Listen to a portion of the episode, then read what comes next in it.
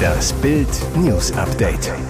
Es ist Dienstag, der 13. September und das sind die Bild-Top-Meldungen. Zusatzkosten bis zu 1000 Euro im Monat drohen. Wir können uns den Heimplatz nicht mehr leisten. Damit in einer Woche nichts schief geht, hier übt die Leibgarde für die Queen-Beerdigung. Ukraine erobert Städte zurück. Diese Aufnahmen entlarven die Russenpropaganda.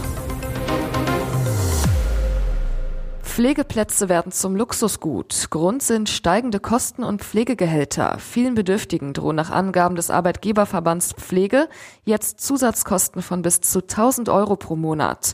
Präsident Thomas Greiner zu Bild. Die Bundesregierung hat entschieden, dass die Pflegekräfte besser bezahlt werden sollen. In Ordnung. Die Ampel müsse aber klären, wo das Geld herkommt.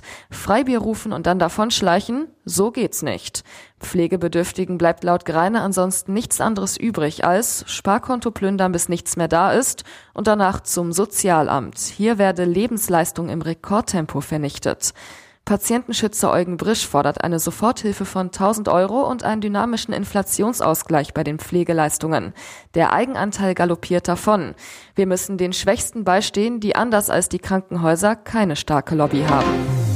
Es wird ihr letzter Weg und auf dem darf nichts schiefgehen. Am 19. September wird Queen Elizabeth II. in einem Staatsakt beerdigt. Erwartet werden hohe Regierungschefs wie US-Präsident Joe Biden und Millionen Royal-Fans, die die Straßen säumen oder auf der ganzen Welt am TV-Bildschirm das Jahrhundertereignis mitverfolgen. Da muss jeder Schritt und jeder Handgriff sitzen. Schon aus Respekt, weil bei Elisabeth II. auch immer alles korrekt war. Damit nur ja nichts passiert, muss geübt werden. Und auch wenn es makaber aussieht, dazu braucht es einen Probesarg, der Ausmaß und Gewicht des echten Sarges entspricht. Das ist Aufgabe der Leibgarde und die trat selbstverständlich in Uniform und mit Schwert an. Der Sarg mit Queen Elizabeth II. wird am nächsten Montag von der Westminster Hall zu Westminster Abbey transportiert. König Charles III. wird als ihr ältester Sohn und neuer König hinter dem Sarg seiner Mutter laufen. Danach wird der Sarg nach St. George's Chapel in Windsor Castle gebracht, wo die engste Familie einen Gedenkgottesdienst besuchen wird. Im Osten viel Neues. In nur einer Woche konnten die Ukrainer 3000 Quadratkilometer an eigenem Land zurückerobern. Das ist mehr, als die Russen seit April an Land gewinnen konnten. Russische Streitkräfte zogen sich von diesen Gebieten zurück. Hunderte russische Lkw verließen schleunigst den Ort. Viel schweres Gerät, ihre Panzer, ihre Artillerie und ihre Munition mussten sie zurücklassen, weil den russischen Soldaten die Kapazitäten fehlten, diese mitzunehmen. Die befreiten Gebiete jubeln. Während die russische Propaganda behauptet, der Osten der Ukraine gehört zu Russland, weil dort viele Menschen Russisch sprechen, zeigen sich vor Ort ganz andere Bilder. Ukrainische Zivilisten der bislang besetzten Gebiete jubeln, bedanken sich bei ukrainischen Soldaten auf Russisch und die ukrainischen Soldaten entgegnen mit ihrem Dank auf Ukrainisch. Auch sonst sind die befreiten Zivilisten überglücklich. Teilweise hissen sie selbst die ukrainische Flagge, noch bevor die ukrainischen Soldaten kommen, oder werfen eigenhändig die verhasste russische Flagge in den Müll. Zwischen Aserbaidschan und Armenien sind in der Nacht zu Dienstag wieder schwere Kämpfe ausgebrochen. Das armenische Verteidigungsministerium in Erivan teilte mit, dass aserbaidschanische Truppen armenische Stellungen mit Artillerie und großkalibrigen Waffen angegriffen hätten. Es gebe Tote und Verwundete. In Baku sprach das aserbaidschanische Verteidigungsministerium davon, dass ein groß angelegter armenischer Sabotageversuch die Kämpfe ausgelöst habe. Dabei seien auch aserbaidschanische Soldaten gestorben. Der armenische Ministerpräsident Nikol Pashinyan telefonierte in der Nacht zu Dienstag nach Angaben seiner Regierung mit dem Präsidenten der Schutzmacht Russland, Wladimir Putin. Pashinyan sprach von einem aserbaidschanischen Angriff, auf den es eine internationale Reaktion geben müsse. Er und Putin vereinbarten demnach, in Kontakt zu bleiben. Die früheren Sowjetrepubliken bekriegen einander seit Jahrzehnten wegen des Gebiets Bergkarabach. Es wird von Armeniern bewohnt, gehört aber zu Aserbaidschan.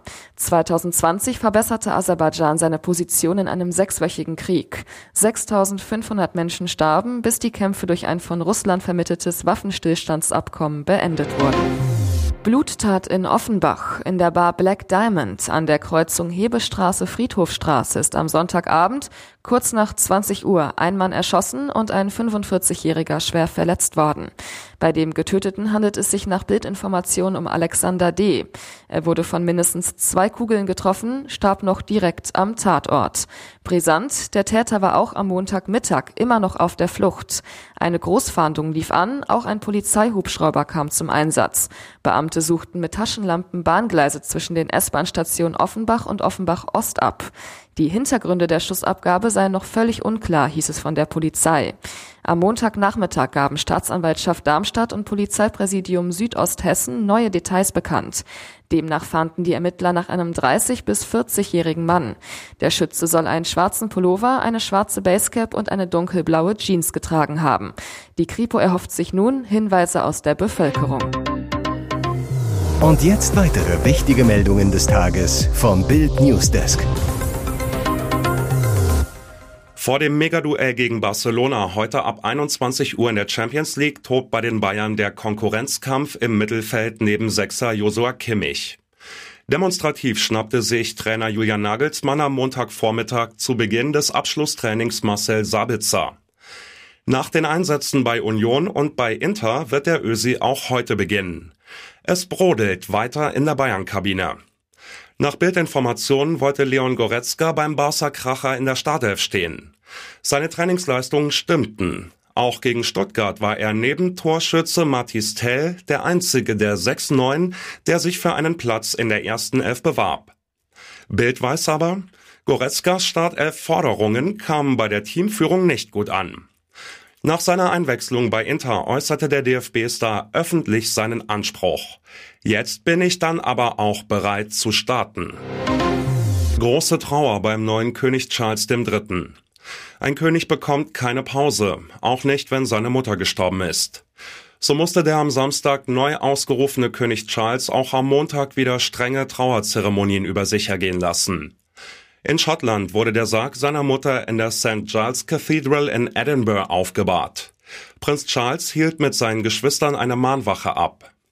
Die Geschwister, König Charles, Prinzessin Anne, Prinz Andrew und Prinz Edward, positionierten sich am Sarg, falteten die Hände vor dem Körper zusammen und neigten ihr Haupt in ehrwürdiger Andacht an ihre geliebte Mama Elizabeth. Gänsehaut pur. Ein Pfarrer sprach ein Gebet. God save the King hieß es am Ende. Nach zehn Minuten war die Mahnwache vorbei, die vier Kinder der verstorbenen Queen für diesen Tag von den schweren Zeremonien erlöst. Beim Herausschreiten aus der Kirche fiel Charles sichtbar ein Stein vom Herzen. Die erfolgreiche Großoffensive der ukrainischen Armee sorgt für ein Umdenken bei der Bundesregierung. Nach Bildinformationen gibt es immer mehr Regierungsmitglieder, die jetzt Panzer in die Ukraine liefern wollen. Das Kanzleramt redete sich bislang einerseits mit fehlenden Kapazitäten der Bundeswehr raus und verweist gleichzeitig auf den sogenannten Ringtausch. Dabei sollte Deutschland etwa Griechenland moderne Systeme liefern, während diese ihre älteren Panzer in die Ukraine liefern. Aber bislang wurden aus Griechenland keine alten Sowjetschützenpanzer geliefert. Nach Bildinformationen hat die US-Regierung die Bundesregierung jetzt aufgefordert, die ukrainische Armee mit der Lieferung von Panzern und anderen schweren Waffen zu unterstützen. US-Außenminister Anthony Blinken habe sinngemäß erklärt, die USA würden es begrüßen, wenn Deutschland Kampfpanzer und Schützenpanzer aus eigenen Beständen in die Ukraine liefern würde. Knallhart Attacke auf Karl Lauterbach beim FDP-Landesparteitag in Hamburg. Bundestagsvizepräsident Wolfgang Kubicki lederte gegen den Bundesgesundheitsminister. Zuerst nahm sich Kubicki aber die Energiepolitik der Ampelregierung vor. In einer solchen Phase, in der wir uns jetzt befinden, nicht auf eigene heimische Kapazitäten zu setzen, sondern in der Welt herumzufahren und darum zu betteln, dass andere uns die Probleme abnehmen, halte ich für verantwortungslos, sagte er. Dann ging Kubicki auf Lauterbach und seinen Lifestyle los. Das zweite große Problem ist die Pandemie mit Herrn Lauterbach. Vielleicht passt das Thema Lauterbach nicht, ich sollte eigentlich eine fröhliche Rede halten. Der Mann ist kein Salz, der Mann ist kein Zucker, trinkt keinen Alkohol, hat keine Freundin. Mein Gott, was hat der Mann vom Leben? Außer Corona. Dass Lauterbach keinen Alkohol trinke, stimmt übrigens nicht. Dem Spiegel sagte er einmal, er trinke jeden Tag Wein. Weitere spannende Nachrichten, Interviews, Live-Schalten und Hintergründe hört ihr mit Bild TV Audio.